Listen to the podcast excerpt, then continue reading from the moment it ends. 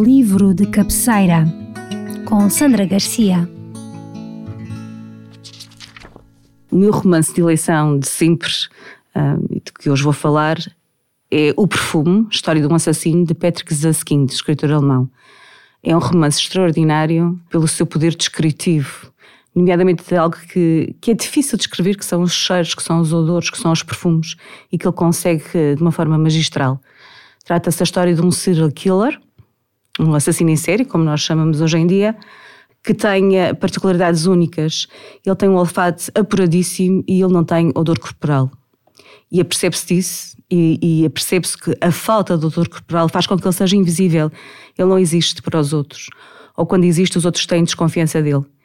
E torna-se a determinada altura aprendiz de perfumaria. Estamos eh, em, em, Paris, aliás, o romance é passado não só em Paris, em França, do século XVIII, e ele, a dada, a dada altura, é, torna-se aprendiz de, de, perfumaria, com grande sucesso, mas não é isso que ele quer. Ele procura um odor que seja um odor humano que lhe complemente o odor que ele não tem.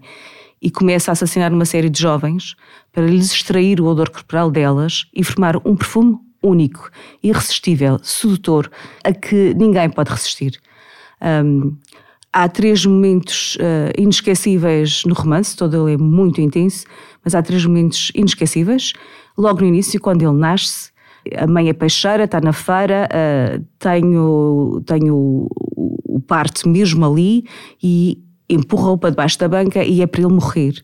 E, e, e Susskind descreve uh, uh, os odores que, que o assaltam de imediato, o cheiro a tripas, a sangue, a sujidade, e isso tudo é para nós muito perceptível. Fazemos o filme e, e, na nossa cabeça e parece que estamos realmente a sentir todos os odores que ele descreve.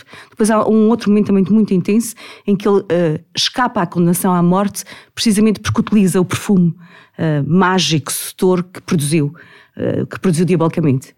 E depois o final, que é extraordinário, em que ele volta a Paris, fecha-se o ciclo todo, volta a ralé, volta ao mau cheiro, torna a utilizar o, o perfume sedutor e tem uma morte extraordinária uh, e diferente que também não, não vou estragar a surpresa a quem queira ler o, o, o, livro, obviamente. O livro só por si tem tantas camadas a nível da história, dos hábitos e costumes da Europa, não só da França do século XVIII, da falta de humanidade, de, do abuso das crianças, dos maus tratos, da falta de higiene. Tudo isto é, é interessante sem ser, uh, uh, um, sem ser dominador, ou seja, vamos apreendendo estes factos, mas sempre muito ligados e muito focados na história.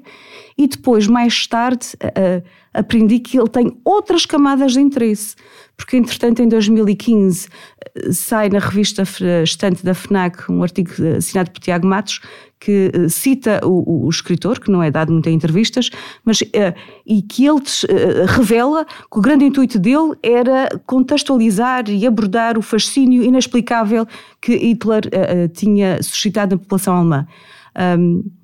E quando ele lê isto, fica, fica um bocadinho admirado. Ele diz mais: todo, todos os autores da sua, da sua geração, da Alemanha, obviamente, este é o tema. Pode ser poesia, pode ser o roteiro, pode ser um romance, mas esse é o tema que está lá, uh, ainda que seja subliminarmente.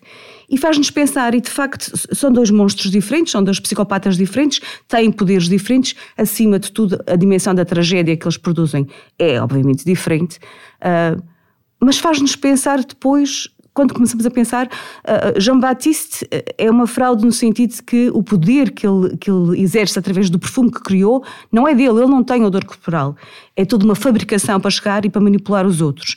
E Hitler também uh, é tão, está tão distante do protótipo que ele próprio advogou, ele que advogava a raça ariana como superior, quando ele não era nem louro, nem atlético, nem bonito, e nem sequer era alemão, era austríaco.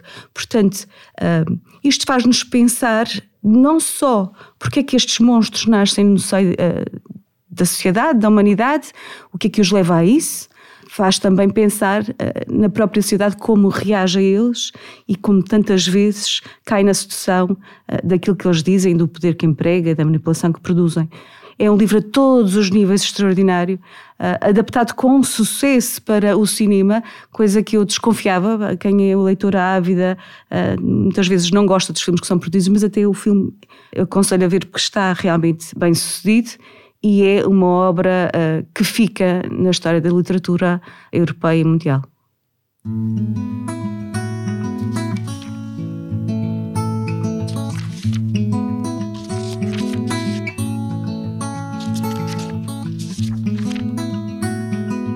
Este programa foi produzido pela Biblioteca Pública e Arquivo Regional Luís da Silva Ribeiro, em parceria com a Casa do Aço.